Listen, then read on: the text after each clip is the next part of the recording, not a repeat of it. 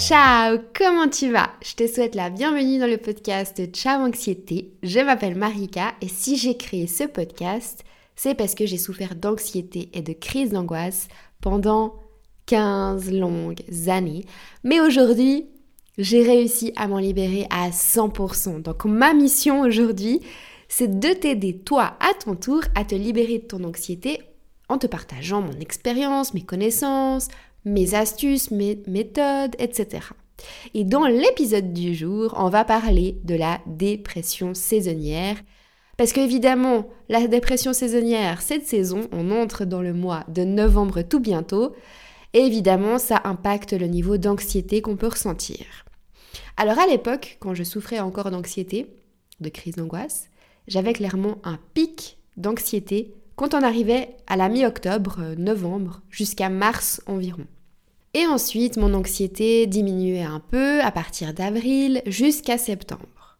Alors au début, je subissais sans vraiment comprendre pourquoi. J'avais cette période-là de l'année qui me causait plus d'anxiété, ce mal-être profond, limite dépressif. Et un jour, j'ai entendu parler de la dépression saisonnière et là, tout s'est éclairé dans ma tête. Alors avant de continuer, on va prendre le temps de bien définir qu'est-ce que c'est que la dépression saisonnière, parce que c'est quand même bien différent de la dépression. La dépression saisonnière, on peut aussi l'appeler le trouble affectif saisonnier, TAS. Alors je vais pas te mentir, on l'appelle très rarement le trouble affectif saisonnier, on va plutôt utiliser le terme dépression saisonnière. En fait, la dépression saisonnière, ça se traduit par un épisode de déprime, de mal-être profond, qui va revenir chaque année à la même période et qui dure seulement le temps de l'automne, hiver. Cette semaine, pour te préparer l'épisode, je me suis intéressée de beaucoup plus près à la dépression saisonnière et je suis tombée sur une étude américaine hyper intéressante qui disait qu'environ 92% de la population ressent des changements d'humeur avec les saisons. C'est-à-dire que 92% de la population se sent de meilleure humeur en printemps et été et plus facilement déprimé et anxieux en automne-hiver. Et toujours selon la même étude, il paraît que la dépression saisonnière, ça touche dans le monde entre 0,4 à 10% de la population mondiale. Et les symptômes typiques, c'est tristesse, activité physique qui diminue, perte d'énergie, irritabilité, anxiété et crise d'angoisse, difficulté à se concentrer, perte de mémoire, trouble de l'attention, diminution de l'estime de soi et de la confiance en soi, fatigue physique, fatigue morale, perte d'intérêt, euh, faim plus grande avec euh, une envie d'aliments beaucoup plus riches en glucides, prise de poids entre 2 et 5 kilos, baisse de libido, hypersomnie avec sommeil qui est pas réparateur, un sommeil agité. Généralement, on a besoin de dormir deux heures de plus. Et chez la femme, ça augmente aussi les syndromes prémenstruels. Les femmes, elles sont aussi beaucoup plus touchées que les hommes. Il y a environ 80% des femmes pour 20% des hommes. Et c'est souvent la tranche d'âge de 26 à 35 ans qui sont touchées par la dépression saisonnière. Alors comme je te l'ai dit en début d'épisode, je connais super bien la dépression saisonnière ou euh, le truc où tu as d'un coup un gros coup de blues avec l'arrivée de l'automne. Généralement, ça commence mi-octobre. Il y a tout qui semble perdre sa lumière, tout perd vie, comme si la mort était présente partout, comme si c'était la fin de tout, et comme si le bout du tunnel, il n'existait pas en fait. La lumière du jour, elle s'en va de plus en plus tôt. Limite, il n'y a pas de lumière du tout. T'as l'impression de vivre dans, un, dans, une vie morose, sombre, triste. Les oiseaux ils chantent plus, il pleut tout le temps, le ciel il est couvert, tout est gris, tout est sombre, les gens autour de toi sont de moins bonne humeur. Les vacances d'été c'était derrière toi. Bref, c'est l'automne quoi. Et puis pour ce qui est de l'anxiété, bah c'est clair, l'anxiété, elle démarre tellement plus vite dans cette période. Le soir, la nuit tombe plus tôt, t'as l'impression d'être plus seul avec toi-même et euh, t'es beaucoup plus à l'intérieur, tu vois moins de gens, donc du coup tu réfléchis plus, t'es très vite tout seul avec tes pensées angoissantes et forcément les crises d'angoisse, elles démarrent plus vite. Tout semble toujours plus sombre, plus insurmontable l'hiver, l'automne que l'été ou le printemps. Et généralement, on va pas se mentir, les gens qui souffrent de dépression saisonnière, c'est souvent les gens qui sont impactés par les saisons. Genre, je suis certaine que tu es du style à vivre ta meilleure vie au printemps, genre t'as un énorme regain d'énergie, t'as la pêche de fou, tu te sens genre capable de soulever des montagnes et d'un coup, en automne, c'est la déprimada. Alors évidemment, c'est normal d'être impacté par les saisons. Tout autour de nous, tout l'est en fait. le soleil, la nature, la météo, les arbres, les animaux. Alors c'est logique que notre morale, notre état d'esprit, notre corps le soit aussi.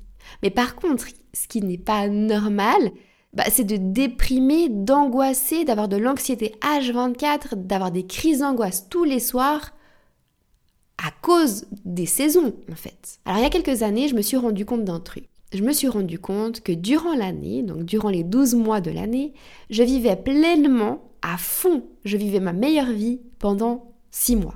Le reste du temps, je déprimais. J'étais anxieuse. Je sortais presque plus de chez moi j'avais plus aucune motivation, j'avais plus aucune envie de rien du tout. Je révisais moins, je travaillais moins. J'avais juste envie de rien faire et j'attendais qu'une chose, le printemps. Mais vas-y entre toi et moi. La vie c'est pas ça. La vie c'est pas attendre que le temps passe. Comme l'a bien dit Sénèque, la vie, c'est pas d'attendre que l'orage passe, c'est d'apprendre à danser sous la pluie.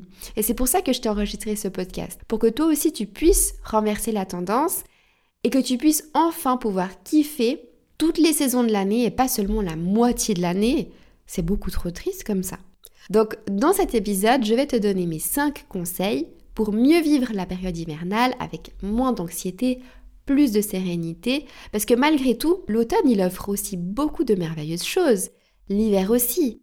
Des merveilleux paysages colorés, les soupes à la courge ou à la butternut, les soirées cocooning à la maison sous un bon plaid, les soirées jeux de société. Après, en hiver, c'est plus les films de Noël, les décos de Noël, les mugs de chocolat chaud avec des petits bouts de guimauve.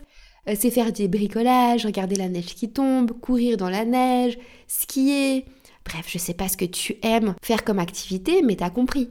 Chaque saison apporte son lot de choses positives aussi.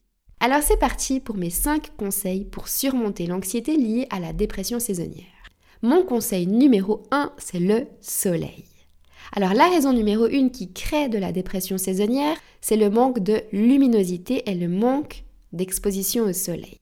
Je te sors pas l'info de nulle part, mais je l'ai découvert à travers une étude japonaise qui explique que la durée d'ensoleillement hivernal, c'est un facteur prédictif très fort de la dépression saisonnière. Et c'est rien à voir avec le nord, le sud, ni le chaud ou le froid. Tu peux vivre dans un pays qui se situe tout au sud, mais qui est très souvent brumeux, peut-être même pollué, qui fait que le soleil et la luminosité soient cachés par les nuages eh bien tu es plus à risque de tomber dans la dépression saisonnière. Alors que ton pote, qui vit dans un pays nordique mais très ensoleillé, aura beaucoup moins de risques de souffrir de dépression saisonnière. Une autre information super importante que j'ai découverte durant mes recherches, c'est une étude qui a été réalisée en comparant les sujets malvoyants et les sujets qui ne présentaient aucun trouble visuel. Et ils ont découvert durant cette étude que certaines personnes touchées par la dépression saisonnière aurait une sensibilité rétinienne plus petite à la lumière. Ça signifie que la dépression saisonnière, elle est fortement liée à la luminosité du soleil. Alors ça signifie que tu manques de soleil en hiver et en automne ou alors que ton corps a besoin de plus de soleil que les autres pour avoir sa dose. Est-ce que tu vois où je veux en venir? Et évidemment, ça tient la route puisque en automne et en hiver, le soleil se couche plus tôt et se lève plus tard. Et on a tendance à être moins souvent dehors à cause des températures qui baissent. Et encore pire, il fait souvent mauvais. Il fait souvent brumeux, il fait souvent nuageux. Le combo complètement pourri, quoi. Donc la solution à ce problème, ben, c'est de s'exposer le plus souvent possible à la lumière du jour. Parce que oui, s'il n'y a pas de soleil à proprement parler, il faut savoir que les rayons du soleil, ils traversent les nuages. Donc c'est quand même possible de capter la luminosité du soleil malgré le mauvais temps.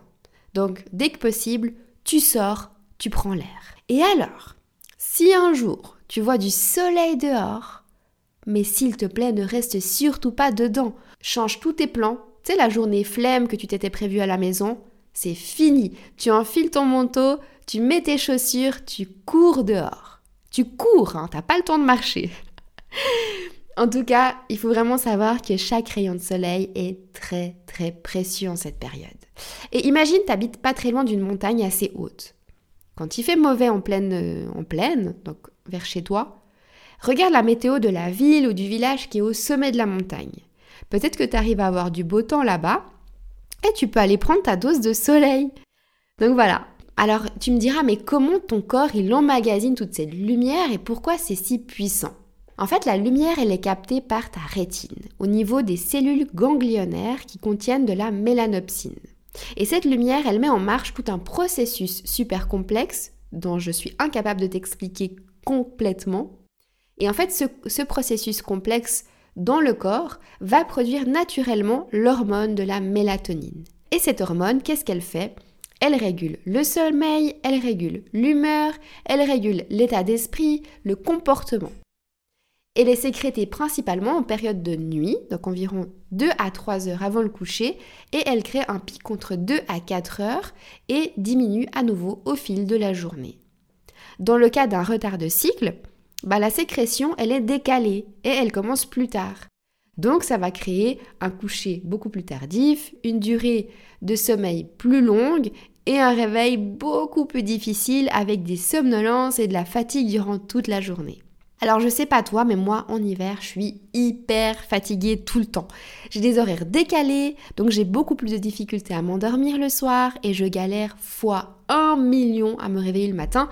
Et d'ailleurs, en ce moment, pour moi, c'est vraiment une catastrophe. J'ai vraiment de la peine à me réveiller le matin. En plus de ça, le manque de luminosité, ça diminue la sécrétion de l'hormone du bien-être. Et donc, on est plus sensible à l'anxiété. Le combo fatigue-anxiété, ça crée des crises d'angoisse, du tonnerre, bref, tu connais, je t'apprends rien. Donc en gros, tout s'explique.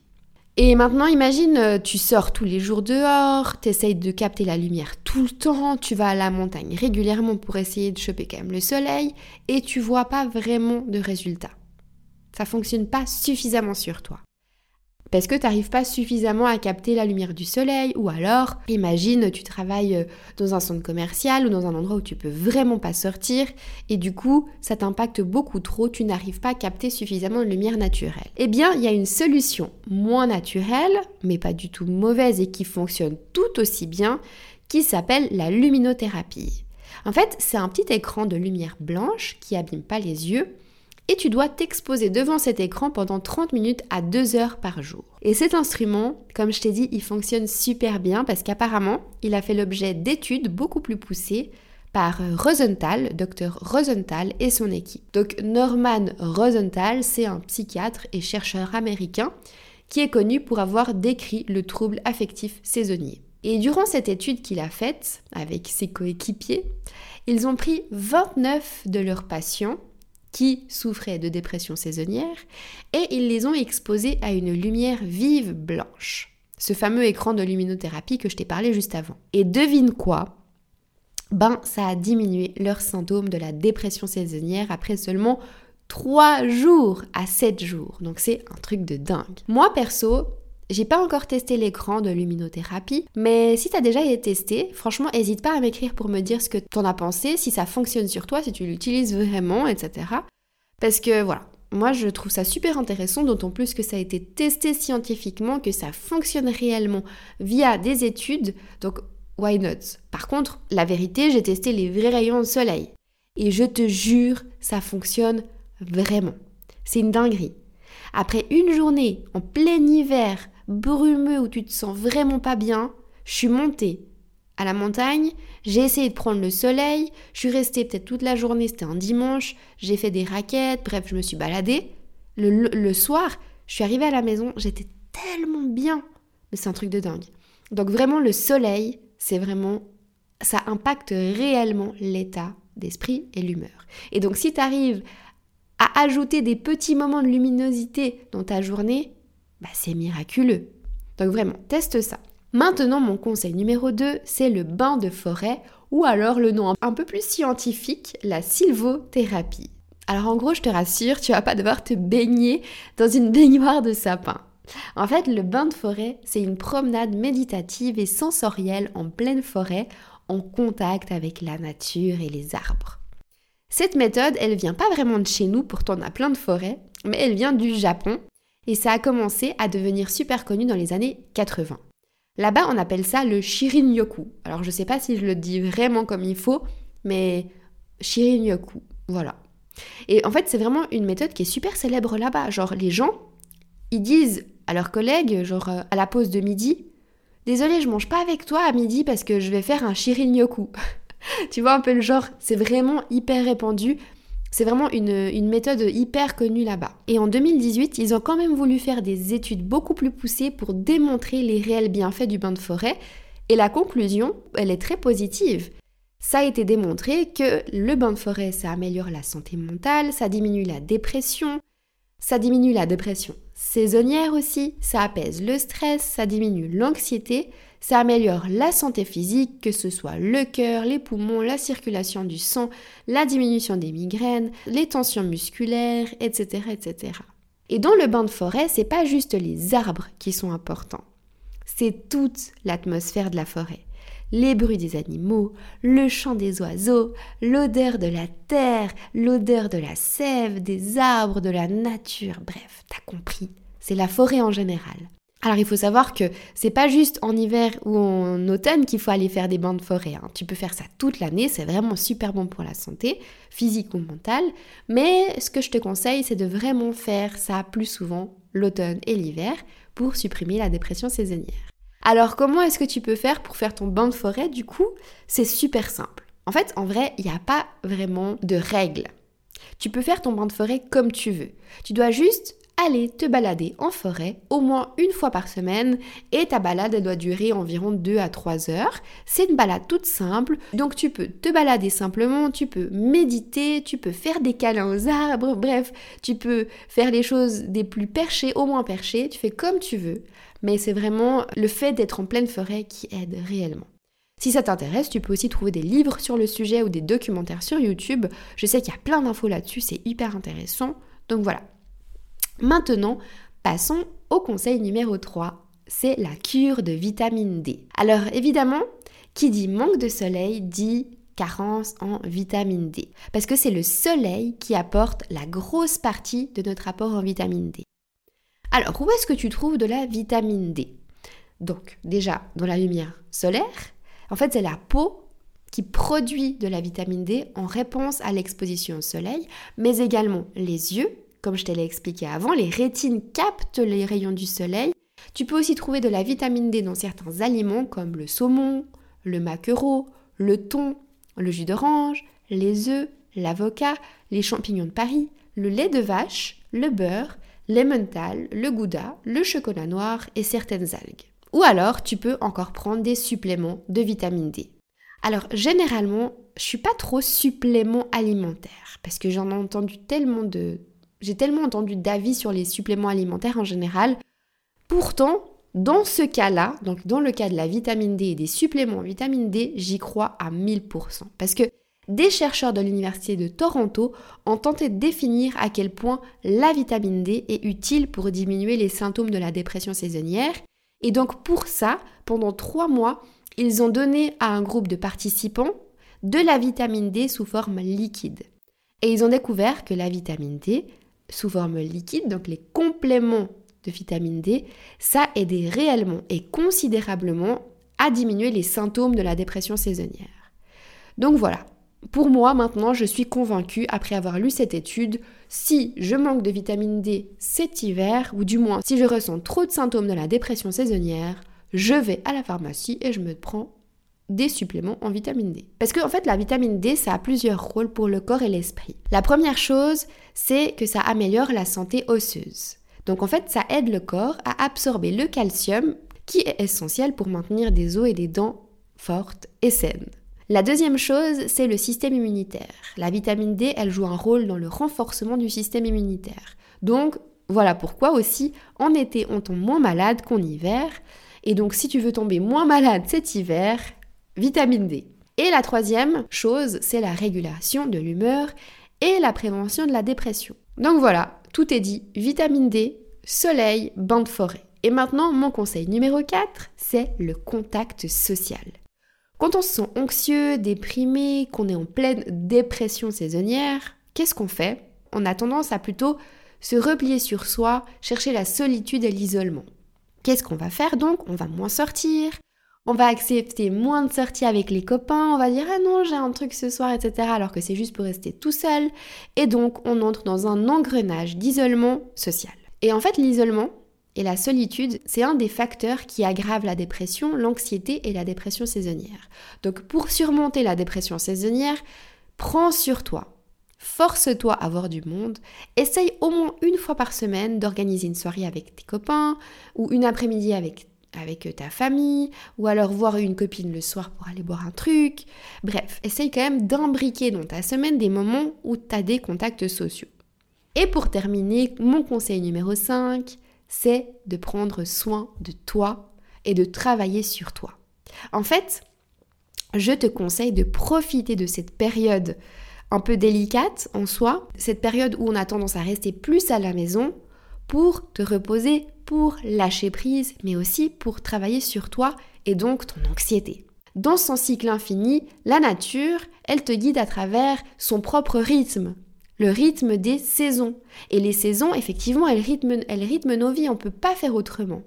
Instinctivement, notre état d'esprit, notre mood, nos besoins, nos aspirations se lient avec la nature. Et l'automne et l'hiver, qu'est-ce que ça signifie selon toi? Moi perso, ça veut dire introspection, analyse de soi, repli sur soi. On est d'accord. En hiver, t'as moins envie de voyager, t'as moins envie d'aller dehors. C'est clairement le moment le plus propice et idéal pour démarrer un voyage intérieur, te préparer à un renouveau, c'est un retour à l'essentiel, un retour à soi, et c'est pas pour rien que la luminosité elle baisse, qu'on a tendance à se renfermer sur soi, qu'on a besoin de cocooning, de bien-être, etc., etc. C'est vraiment parce que c'est une période propice à l'introspection, à la remise en question de notre vie, de soi, de notre situation. Donc, franchement, on va utiliser ce temps-là, on va profiter de ce temps-là pour faire le bilan de notre vie, de ce qui va, de ce qui va pas, euh, et on va surtout prendre au sérieux notre anxiété et essayer de vraiment résoudre notre anxiété en profondeur. Il faut, en fait, il faut optimiser ce temps-là. Donc, ce que je te conseille, déjà, tout basique, tu peux démarrer du journaling.